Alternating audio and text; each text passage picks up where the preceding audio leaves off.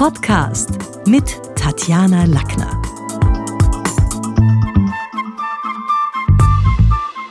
Morde gab es schon immer, Psychotherapeuten und Psychiater nicht. Sie ist beides. Ich freue mich heute auf Sigrun Rosmanit. Sehr gern. Danke für die Einladung. Ja, sehr gerne. Jetzt mal die Frage, also das mit dem Mordslust, Mordshunger, Mordspaß mal ein bisschen hinterfragt. Du hast mal gesagt, für jeden Mord steht auch eine Kränkung. Das ist auch was, was Reinhard Haller dieser Tage in, in seinen Büchern und, und Seminaren erzählt.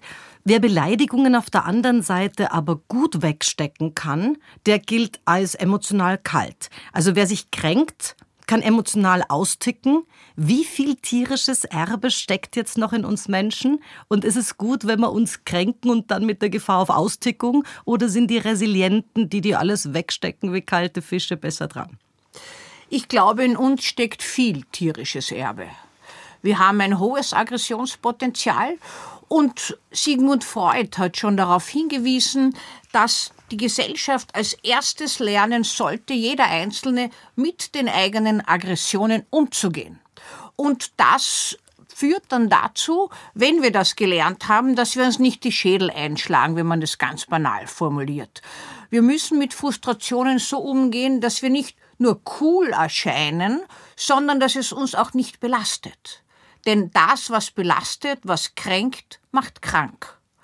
Das ist immer so gewesen, nur haben wir dem nicht so viel Bedeutung beigemessen. Wenn du jetzt deine, deine vielen prominenten Täter und Täterinnen mal Revue passieren lässt, gab es jemals jemanden, wo du gesagt hast, da bin ich überrascht, dass es der Täter oder die Täterin doch nicht war? Oder wie oft hast dich auch geirrt, wenn man jetzt so, da gibt es ja wirklich viele Promi-Fälle, die dein Leben begleiten.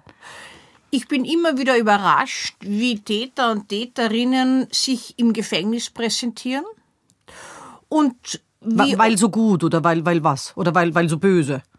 Nein, gar nicht weil so böse, sondern weil so unauffällig wie du und ich. Wir könnten sagen, die meisten Menschen glauben, Menschen, die andere töten, haben ein Kreuzerl auf der Stirn. Man sieht schon, man wechselt die Straßenseite, ein Mörder, eine Mörderin kommt. Nein, überhaupt nicht. Kann ganz sympathisch sein, ist in eine Lebenssituation geraten, die sich schon angedeutet hat. Es hat sich Gewalttätigkeit aufgestaut und plötzlich ist es durchgebrochen. Nicht, weil der Mensch so schlecht ist, auch nicht, weil er so gut ist, aber es kann leicht sein, dass Menschen ihre Kontenance verlieren und dann zu Mördern und Mörderinnen wären, was sie vorher nie angenommen haben. Du hast ja, glaube ich, sogar von der bekannten Mörderin einst von Blauensteiner, Elfriede Blauensteiner, ein Kochbuch geschenkt bekommen, womit sie ihre Opfer ins Jenseits gekocht hat. Das ist jetzt nicht die klassische Austick-Geschichte, sondern eher ein stufenweises, monatelanges Vergiften. Da tickt also niemand aus. Ist die jetzt bös? Hast du die im Häfen dann als besonders angepasst erlebt? Wie war die?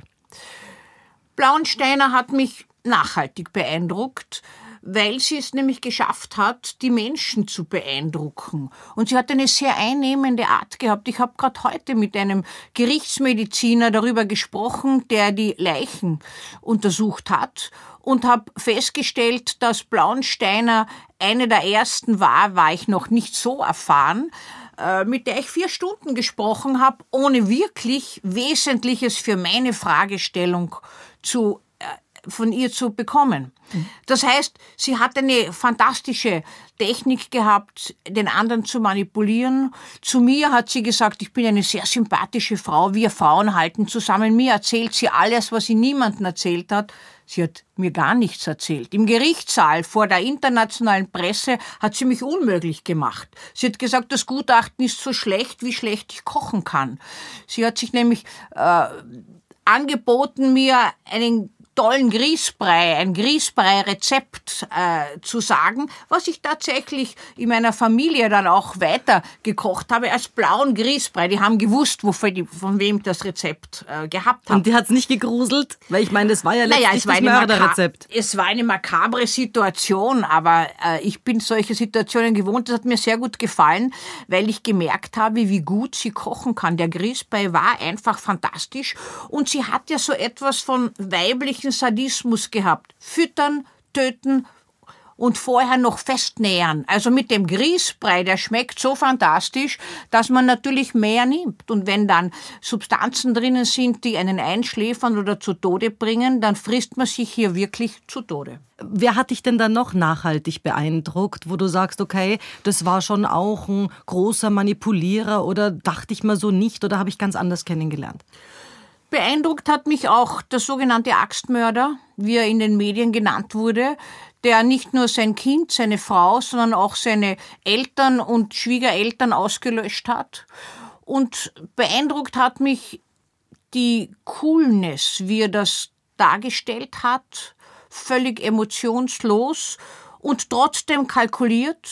Er hatte so Spielschulden angehäuft und hat das argumentiert, dass er die, äh, ihnen das nicht antun wollte. Er wollte nicht haben, dass seine, sein Kind einmal in Armut aufwachsen müsste oder dass gewissermaßen seine Frau dass diese Scham nicht äh, ertragen könnte. Und die Axt war sein bevorzugtes Tötungsmittel, sein bevorzugte, seine bevorzugte Waffe? Ja, also es war eine Waffe, mit der er zunächst eine Ohnmacht erzeugt hat und dann zugeschlagen hat. Und das hat sich so ergeben. Vom Kind ist es dann auf die Frau gegangen, weil die Frau hätte es nicht ausgehalten, dass das Kind tot ist. Äh, als die Frau tot war, hätten es ihre Eltern nicht ausgehalten, also haben auch die weg müssen und sein, seine Eltern hätten es auch nicht ausgehalten.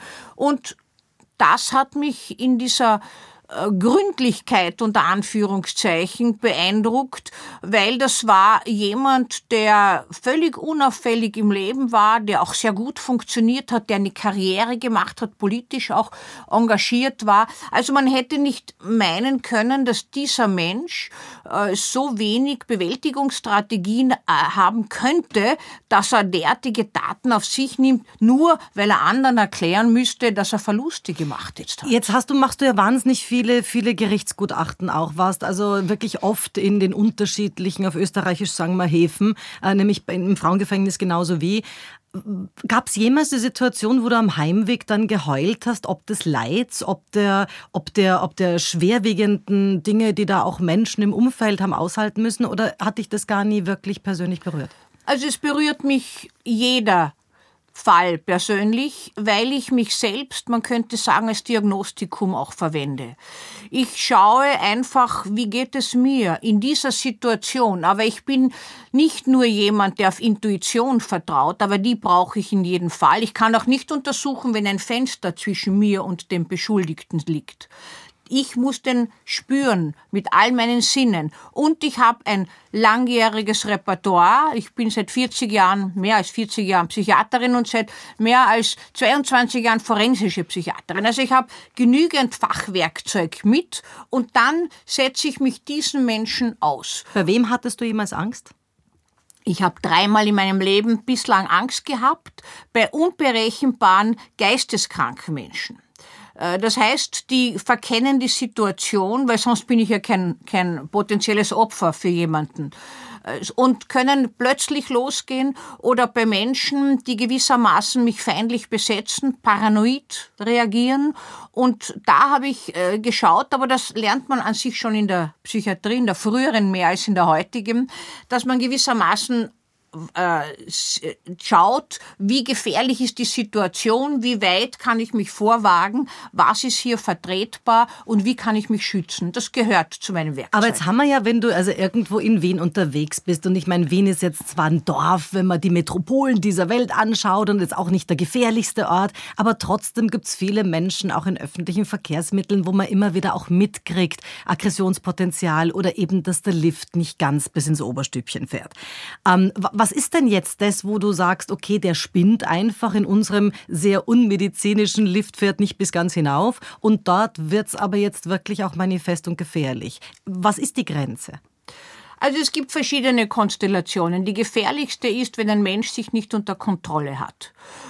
Wenn noch dazu kommt, dass er nicht gelernt hat, wie viele Menschen, sich selbst in Frage zu stellen, dann verlagert er die Auslöser für das eigene Fehlverhalten immer in die Umwelt. Schuld sind immer die anderen. Damit ist der Wiederholungsgefahr Tür und Tor geöffnet, weil man selbst hat nie was zu tun. Früher hat man gesagt, das sind Schicksalsneurotiker, die immer die anderen äh, verantwortlich machen für das eigene Schicksal. Das ist etwas liebevoll genannt, weil inzwischen ist das sehr gefährlich, wenn immer wer mich so weit bringt, dass ich provozierbar bin und dann tätlich gegen andere vorgehe. Aber wesentlich ist auch, wenn zum Beispiel jemand im Tatzeitpunkt nicht mehr in der Lage war, die Situation wirklich wahrzunehmen. Mhm. Das gibt's ja auch. In seltenen Fällen, man, in den Medien krebst immer der Gedanke, geisteskranke Täterin, Täter. Das wollen die Menschen so, weil sie können sich besser abgrenzen. Aber vorgestern war es offensichtlich noch nicht. Also es ist ja, okay. Also geisteskrank ist alles, was furchtbar ist sozusagen. Damit sozusagen ich als 0815 nicht damit befasst bin, weil mir könnte das nie passieren. Ich halte das für einen fatalen Irrtum. Man müsste nur schauen, welchen Auslöser jeder bräuchte. Also in jedem von uns steckt der Mörder und der Selbstmörder gleichermaßen. Die Frage ist, welchen Trigger nimmt's? Bei manchen nie, bei anderen vielleicht sogar zweimal. Ja, und wenn wir gelernt haben, mit Frustrationen umzugehen und Bewältigungsstrategien haben, dann ist es nicht äh, absehbar, dass wir rasch austicken. Aber letztlich hat Freud schon uns äh, einfach, er hat Freud schon gesagt, der Lebenstrieb und der Todestrieb sind eng verschränkt bei Menschen. Es kommt auf gewisse Auslöser darauf an und dann mündet das eine in das andere. Und offenbar hängt es auch davon ab, ob wir männlich oder weiblich sind. Denn in deinem Buch, das ich übrigens gefressen habe, mit dem coolen Titel mit lauter Lippenstifte wie Bullets, also zuerst Bullets und dann Lippenstift dazwischen, äh, das heißt, sind Frauen die besseren Mörder? Schreibst du ja, dass also zum Teil frühe Tierquälerei schon so Risikofaktoren für spätere Gewalttaten sind. Da fühlen sich wahrscheinlich jetzt gleich manche ertappt, die irgendwann mal eine Fliege beschleunigt haben oder irgendwie was anderes mal angezündet haben. Hat nicht jedes Kind gemacht, aber erzähl uns da mal, woran kann man erkennen, zum Beispiel an den eigenen Kindern, Oppala, das ist aber jetzt irgendwie außerhalb dem, was in Ordnung ist. Es ist gewissermaßen der quälende Faktor dabei. Das heißt, wer früh grausam, äh, gefühllos mit Tieren umgeht, hat, ein, hat schlechtere Karten im späteren Leben, äh, mit Situationen umzugehen, die ihn ärgern und kränken, und man nimmt an, dass er rascher zu Gewalttätigkeit neigen wird.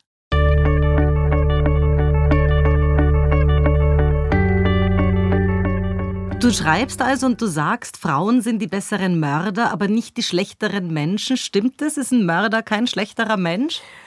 Es kommt darauf an, äh, ob jemand ein schlechter Mensch ist. Ich habe mir abgewöhnt zu urteilen. Ich kann aus meiner Erfahrung nur sagen, die meisten Menschen halten sich für besser, als sie sind, und die anderen erachten sie als schlechter, als sie sind. Frauen sind, wenn sie nicht im Affekt äh, Gewalt anwenden, einfach deswegen die besseren Mörder, weil sie kreativer sind, geduldiger. Eine Frau hat warten gelernt, zumindest früher noch, und muss auch nicht prahlen ist wesentlich weniger beeinträchtigt durch Suchtmittel oder durch Alkohol, wenn gewissermaßen Taten geplant sind. Und die Gender-Theorie sagen, in Beziehungsangelegenheiten schreitet sie dann zur Tat oder lässt töten, wenn sie sich nicht trennen kann. Es sind so abhängige Beziehungen. Ich liebe dich, ich hasse dich, ich verlasse dich jetzt. Und das wird dann gewaltsam durchgezogen. Und sehr oft dann auch mit den Kindern mit dran, was ja auch ein Zeichen zum Teil von einer Übermütterlichkeit ist. Also gar nicht der bösen, quälenden Mutter, die das Kind umbringt, sondern schon auch Schutz bis in den Tod übernimmt. Ist das so? Es ist ein bisschen so, dass die schwierigsten Situationen und auch die gefährlichsten Trennungssituationen Rosenkriege sind. Und da kommt es dazu, dass Mütter in inniger Verschränkung mit dem Kind, dass sie als gefühltes Selbstobjekt, sagen wir dazu, das heißt als Erweiterung des eigenen Selbst erleben, das Kind wollen sie unter allen Umständen behalten, lieber im Tod als lebendig einem verhassten, ungeliebten und als unfähig in der Kinderziehung erachteten Mann zu überlassen. Und das ist doch interessant, weil wir sind ja jetzt in einer Gesellschaft, wo man versucht, äh, Mann und Frau da möglichst gleich zu machen oder auch die, das dritte Geschlecht, alles ist möglich. Aber so rein von dieser Gender-Statistik gibt es nicht so viele Mörder, die als erweitertes Ich auch die Kinder mitnehmen, sondern das ist schon Frauensache, oder? Nein, es gibt schon, man muss sagen, die Männer haben nachgezogen, die Väter Tätertötungen mit, äh, unter Mitnahme der Kinder, also der sogenannte erweiterte Mord. zu unterscheiden vom erweiterten Selbstmord. Der erweiterte Mord hat vor, sich selbst zu töten, die anderen mitzunehmen, aber nicht aus krankhaften Motiven, sondern man löscht hier alles aus. Nach einer unerträglichen Kränkung oder weil man so nicht weiter kann, kommt man an einen Punkt, wo es keine Rückkehr mehr gibt. Um der Mutter den größtmöglichen Schmerz zuzufügen, aber nicht aus der Schutzinstinktfunktion, oder? Nein, um sich selbst zu erlösen. Wir dürfen nicht vergessen, wir Menschen sind uns immer am nächsten. Alles, was wir machen, machen wir letztlich auch zu einem Selbstzweck. Okay. Äh, in deinem Buch lernt man auch, also in den Biografien von Hitler, Guffler, Unterweger, Blauensteiner, Fuchs, Brikopel oder, oder Fritzl gibt es zwar keinen gemeinsamen Affektknoten, aber alle kamen irgendwie aus Österreich. Jetzt meine Frage, hat Paul Celan in seiner Todesfuge Unrecht, wenn er sagt, der Tod ist gar kein Meister aus Deutschland, sondern der Tod ist ein Meister aus Österreich? Ich glaube, das wäre zu weit gegriffen, zu weit interpretiert. Wir dürfen nicht vergessen, wir haben hier weniger Straßenkriminalität mit Todesfolge. Wir haben kaum organisierte Kriminalität mit äh, massiven Todesfolgen. Daher ist unser Fokus in der Beziehungskriminalität und auch in Beziehungsdaten. Und da gibt es ja tatsächlich einen Umschwung, muss man sagen. Also Frauen äh, stellen sich auf die eigenen Füße, lassen sich nicht mehr einspannen für die Bedürfnisse von ihren Partnern und das will gelernt sein in der männlichen Welt. Das Patriarchat ist letztlich am ersetzt werden und das bringt Beziehungsdelikte mit sich, schwere Gewalttaten, weil es unerträglich ist und weil es eine unerträgliche Kränkung darstellt, von einer Frau verlassen zu werden. Du hast irgendwo auch mal gesagt, dass so Täter haben eine Handschrift. Mhm. Äh, was sagt es aus und wie passt es ins Aufklärungsbild? Was ist zum Beispiel so ein Indiz für eine Handschrift? Vor kurzem ist durch die deutschen Medien ein Fall gegeistert, der auch mich hat innehalten lassen. Sogar ein Video dazu aufgenommen. Ein 15-jähriges Mädchen tötet ihren dreijährigen Halbbruder mit einem Messer im Schlaf. 28 Messerstiche. Und dann nimmt sie das Messer mit dem Blut des Bruders und schreibt auf die Wand in englischer Schrift etwas, sie hinterlässt eine Botschaft.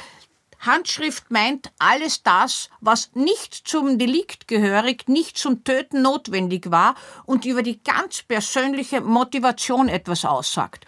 Mütter töten Kinder und wenn zum Beispiel dann das Delikt vollendet ist, falten sie dem Kind die Hände oder geben ein Blumensträußchen oder einen Teddybären hinein.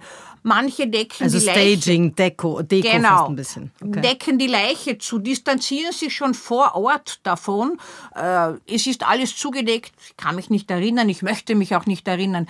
Das heißt, die Handschrift des Täters verrät immer etwas über die Gefühle, des Täters oder der Täterin und heißt deswegen persönliche Handschrift. Mich würde der Fall auch interessieren.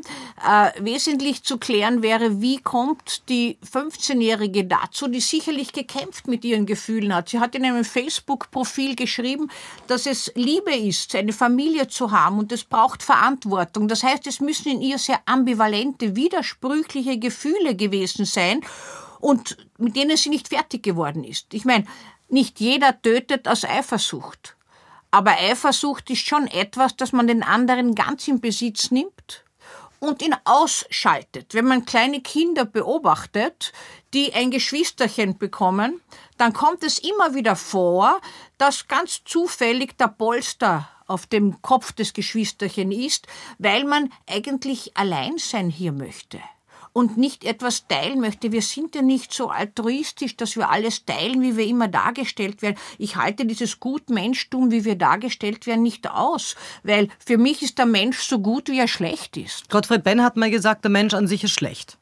Grundsätzlich. Also du bist aber auch nicht ganz nur auf der Schlechtseite, sondern Nein, wir haben beides. Ich glaube, wir kommen nicht als Verbrecher geboren zur Welt. Mhm. Wir kommen mit einem Potenzial, das eigentlich für einen Dialog ausgerichtet ist zur Welt, nur muss das belebt werden. Wenn es nicht belebt wird, entgleist es, entartet und dann kommen destruktive Mechanismen und ehemalige Opfer neigen dann eher Täter zu werden. Aber man kann nie aus einer Biografie auf ein späteres Verhalten schließen. Es gibt Menschen, die haben Furchtbares erlebt und töten niemanden bitte, ja? Auf der anderen Seite sind wir nicht auch ein bisschen selber schuld, ist die Frage. Also im Kino, im Fernsehen, auf Netflix gibt's Abendkurse in Verbrechen. Wie siehst du das? Ist es bedenklich oder harmlos? Macht es was mit uns? Die Faszination für das Böse ist im Menschen vorhanden, vor allem wenn er es außen beobachten kann. Da muss er nicht nach innen schauen zu sich. Jeder hat ja in sich ein dunkles Kämmerchen, kennt ja jeder von sich. Keiner spricht darüber, jeder weiß es. Die Abende sind gefüllt mit derartigen Angeboten, weil man kann sich gewissermaßen spannungsgeladen hier, ohne dass irgendwas passieren muss, mit dem auseinandersetzen. Und das fesselt die Menschen. Also sind es die psychischen Bordelle für Triebtäter? Naja, es spricht unsere unser destruktives Potenzial an, das aber letztlich nicht immer zur Geltung kommen muss, sondern durch diese Fantasien beflügelt wird. Wirklich Schaden anrichten tut es ja nur dort, wo es auf einen vorbereiteten Seelenboden fällt. Wir wissen, Ego-Shooter-Spiele sind fatal und werden immer wieder vorgebracht, wenn man später weiß, ein Amoktäter oder eine Amoktäterin oder Ego oder eine äh, School-Shooterin äh, haben Ego-Shooter-Spiele gemacht. Also davor warnst du schon, Fortnite, Ego-Shooter-Spiele und so weiter. Wenn gewissermaßen diese Spiele die Überhand gewinnen, das tun sie bei Menschen, die nicht geankert sind, die nicht beziehungsmäßig geankert sind. Früher haben wir, wenn es ein banaler Vergleich ist, passt das meines Erachtens trotzdem, Räuber und Gendarm gespielt. Bang Bang und einer ist umgefallen. Auch destruktiv eigentlich, ja. Aber es war ein Spiel und war nicht so fatal mit Sucht begleitet, dass man in dem untergeht und dass man ganz leichtfertig alles tun kann, dass man einen anderen ausschaltet. Wenn ich keine Kompensationsmechanismen habe und wenn ich nicht konstruktiv, kreativ umgehen kann damit, dann nimmt mich das Spiel total gefangen und wir wissen, jede Tötungshandlung, jeder Mord passiert zuerst in der Fantasie. Sigrun, jetzt bist du dreifache Mama. Deine Kinder sind jetzt nicht mehr im Alter von Ego-Shooter spielen, aber gesetzten Fall, sie wären's. Mhm. Würdest du ihnen dann Fortnite oder Ego-Shooter spiel oder Psychothriller verbieten oder nicht? Ich würde mir zunächst das Spiel selbst anschauen. Und ich würde ihnen verbieten, dass sie dauernd sich damit befassen, weil dann müsste ich sagen, es hat irgendein Defizit, dass mein Kind dauernd diese Spiele spielen muss. Das würde ich machen. Ich würde ihnen äh, sonstige Krimis, Psychokrimis nicht verbieten. Ich bin selbst ein Kind einer Zeit, und ich, wo man gewissermaßen im Transistorradio noch gehört hat, wer ist der Täter, das Hörspiel, fantastisch spannend, am Sonntag am Abend, im entscheidenden Moment abgebrochen. Das, was heute wieder Podcasts machen, ja. Ja, und ich glaube, mein Beruf hat mit dieser Neugierde und mit der Faszination des Menschen in seinen guten wie schlechten Anteilen auch damit zu tun. Und natürlich bin ich auch gespannt auf solche Psychokrimis. Und du bist ja auch mit manchen Mörderinnen befreundet gewesen, habe ich irgendwo in der Vorrecherche gesehen. Also im Sinne von jetzt nicht äh, meine Freundin, aber da, da entwickelt sich ja auch eine Beziehung über die Jahre befreundet war ich meines Wissens nach zumindest mit keiner Mörderin oder mit keinem Mörder. Aber, Aber entwickelt kommt, sich eine Beziehung? Es kommt natürlich zu einer Beziehung und mit dem einen oder mit dem anderen kann man mehr mitschwingen, auch wenn man sozusagen neutral das Gutachten schreibt. Ich erinnere mich vor vielen Jahren an eine Frau, wo ich ganz persönlich äh, mich engagiert habe. Ich habe sie nicht im Gefängnis untersucht, sondern ich habe sie auf einer Unfallabteilung äh, betreut. Ich war ja damals auch und bin es heute noch Konsiliarpsychiaterin in Traumazentren und sie hat kurz vorher ihre beiden Kinder im Rahmen eines Rosenkriegs aus dem Fenster geworfen, ist nachgesprungen und auf ein Polizeiauto, das gerade vorbeigefahren ist, auf das Dach gefallen, hat nur einen Beckenbruch gehabt und beide Kinder waren mausetot, sind aufgeklatscht am Asphalt. Und diese Frau habe ich äh, behandelt im Unfallspital, weil sie wollte nur eines, sie wollte sterben und ich war auch die Erste, die ihr vermittelt hat, was passiert ist. Und diese Augen, dieser erloschene Blick und die tonlose Stimme, die zu mir sagt, das kann nicht stimmen, was Sie mir sagen. Ich kann mir doch nicht das Liebste genommen haben. Das habe ich mein Leben lang mitgenommen. Ich habe die Gutachten dann gelesen, die über Sie geschrieben wurden. Ich war damals noch nicht Gutachterin und habe mir gedacht, ich kann das besser. Und wie oft in solchen Fällen hat sie sich umgebracht und danach habe ich begonnen mit der forensischen Psychiatrie. War der Frau oder glaubst du, wäre es überhaupt möglich, nach so einem Schicksalsschlag, der selber evoziert ist, also ist so jemanden dann zu wünschen, dass er das überlebt mit Beckenbruch? Kann man dann mit der Sache überhaupt leben? Geht es? Wenn ich ganz ehrlich sein sollte, muss ich sagen, und ich habe das oft meinen Studenten und den Ärzten gesagt, äh, ich habe mir nicht vorstellen können, wie das gehen soll. Und ich hätte ihr gewünscht, dass sie nicht überlebt. Sie war auch chronisch suizidgefährdet. Sie hätte aber etwas zu ihrer Sühne tun wollen. Sie wollte in ein Kinderwaisenheim nach Indien und wollte dort Sühne tun. Nun, wer lässt eine Kindsmörderin in ein Waisenhaus? Niemand. Also diese Sühne wäre nie möglich gewesen und letztlich hat sie die schlimmste Strafe sich ohne dies selbst angetan. Ohne Kinder weiterleben zu müssen. Genau das wollte sie nicht.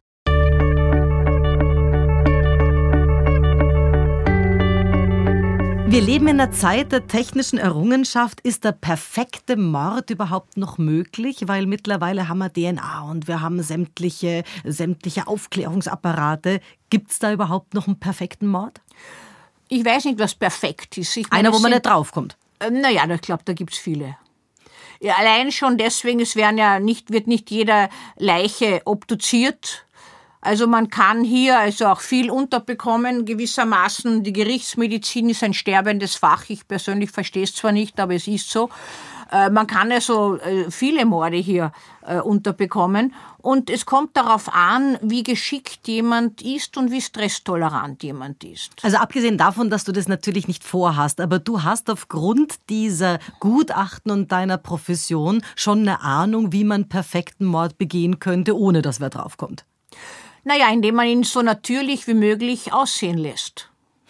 Okay. Das ist die gute alte Treppe, Pepe, oder?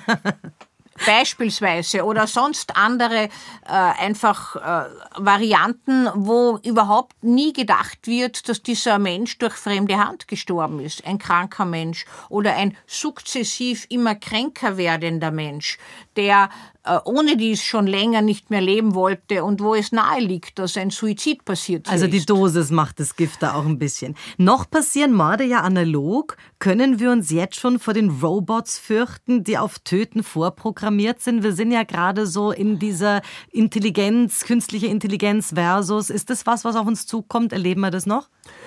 Das könnte durchaus sein. Ich meine, es ist leider so, dass Menschen alle Errungenschaften für gute und schlechte Zwecke benutzen.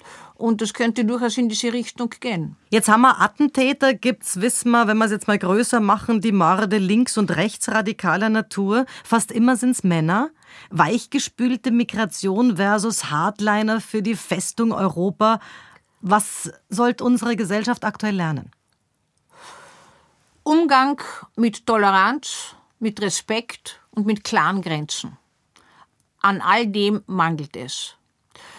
Es ist außerdem nicht so, dass nur Männer die Täter sind. Es gibt auch Gewalttäterinnen, die aber in der öffentlichen Wahrnehmung untergehen. Wir haben so eine selektive Wahrnehmung, dass Frauen irgendwie da besser wegkommen und tatsächlich machen sie in der Gewaltstatistik nicht so einen großen Anteil aus. 15 bis 20 Prozent an Gewalttäterinnen und an Sexualstraftäterinnen überhaupt nur wenige Prozent, weltweit vielleicht zwei bis vier Prozent. Übrigens, einer der ersten Amokläufe 1979 ist durch ein 16-jähriges Mädchen erfolgt. Die hat aus Spaß, wie sie sagt, gar nicht nur aus, aus Spannung, auf die gegenüberliegende Schule geschossen, den Direktor und den Schulwart gleich erschossen, mehrere Kinder hat sie mitgetroffen, waren schwer verletzt. Als man sie fragte, warum sie diese Tat jetzt gemacht hat, sagte sie, es ist Montag, ich mag keine Montage, mir war langweilig. Dieser Song ist vertont worden, I Don't Like Mondays, vielleicht erinnerst ja. du dich, ist ein Welthit geworden und die junge Täterin hat der Popgruppe Gruppe und Bob Geldorf, der das vertont hat, gedankt, dass er sie weltberühmt gemacht hat. Ja, also das ist äh, so, dass, dass äh, in der öffentlichen Ansicht Gewalttaten immer begründet werden mit Unerträglichkeiten. Die Frage ist, was ist unerträglich?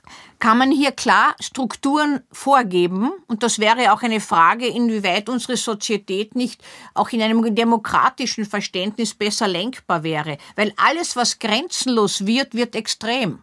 Es ist unabhängig davon, ob etwas rechts- oder linksextrem ist. Beides sind oftmals Gewalttäter und Täterinnen, die denn die Gewalthandlungen als äh, Mittel zum Zweck verwenden. Also auch Zuwanderung in einer ungefilterten Form. In einer ungefilterten Form, aber natürlich ist in unserer Sozietät ein, ein hoher Anteil an Spannung vorhanden, weil verschiedene Kulturen aufeinander prallen. Und das geht ja in vielen Fällen gut, aber in, nicht in allen Fällen. Und da wird auch ein bisschen meines Erachtens zu schön gesehen, dass man meint, wenn man Menschen nur genügend Freiheit lässt, dann können sie sich schon so verhalten in einem neuen Land, dass es gut wird. Nein, man muss klare Strukturen schaffen schaffen, man muss ihnen Halt und ein Geländer vorgeben, damit gewissermaßen dieser Freiraum, der oft destruktiv entgleist, nicht so schlecht genützt wird.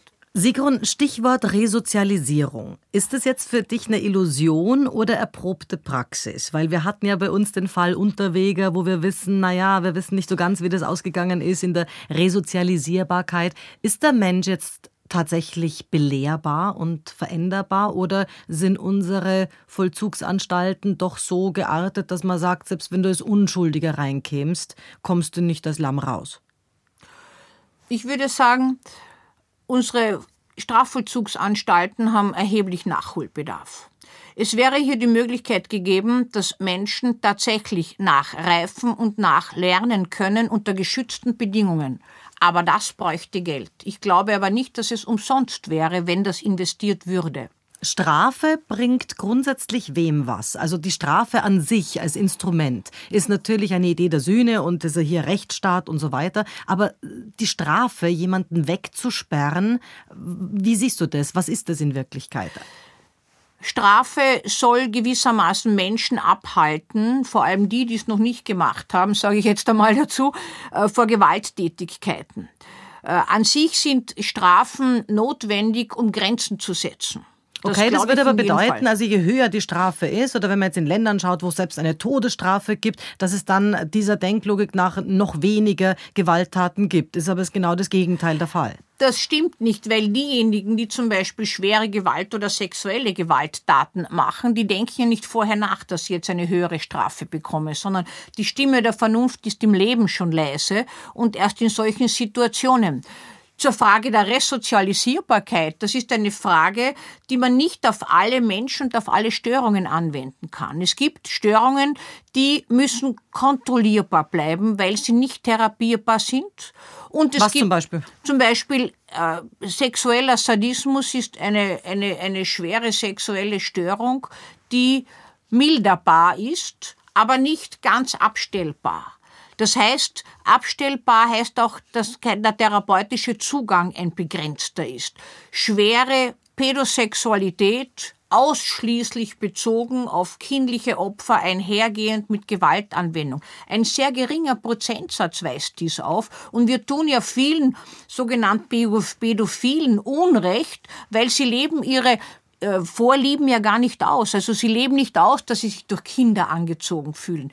Wirklich gefährlich sind die, die nicht therapierbar sind, glauben, dass sie sich unter Kontrolle haben und dann doch äh, immer wieder auszucken und immer wieder Taten setzen. Also äh, ein Beispiel für, für zwei extreme Störungen, die schwer bis nicht behandelbar sind, aber kontrollierbar. Waren Pädophile jetzt äh, in der Mehrheit wirklich immer selber Opfer? Also waren das mal Missbrauchte oder gibt es die nur auch darunter?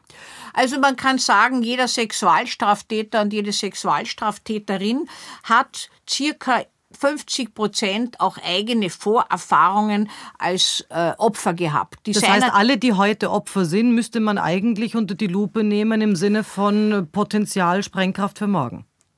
Ja, für Sexualstraftaten eher, nicht? nicht da hat ja die katholische Kirche zuletzt ganze Arbeit geleistet. Also alle, die sich jetzt melden und natürlich in der schrecklichen Opferbilanz sind, mhm. sind aber in Wahrheit auch äh, genauer zu untersuchen.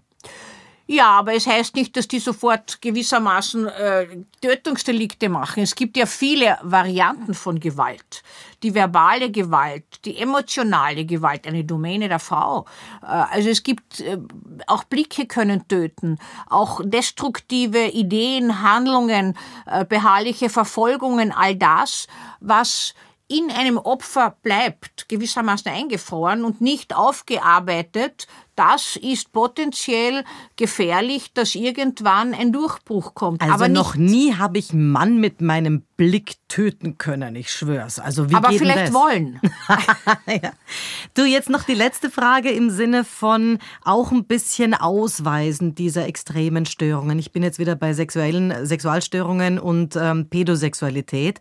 In den Vereinigten Staaten gibt's ja Bundesbezirke und also bundesstaatenweise die Geschichte, dass Menschen wissen wollen, haben wir einen Pädophilen bei uns in der Ortschaft, in der Gemeinde, in der Community irgendwie.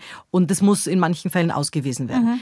Ist das was, wo du sagst, äh, ist ein Pranger? Nein, nicht. Oder ist das was, wo du sagst, doch, ist verständlich, wenn dort Familien wohnen, ist es das gute Recht zu wissen, wer wird hier angesiedelt?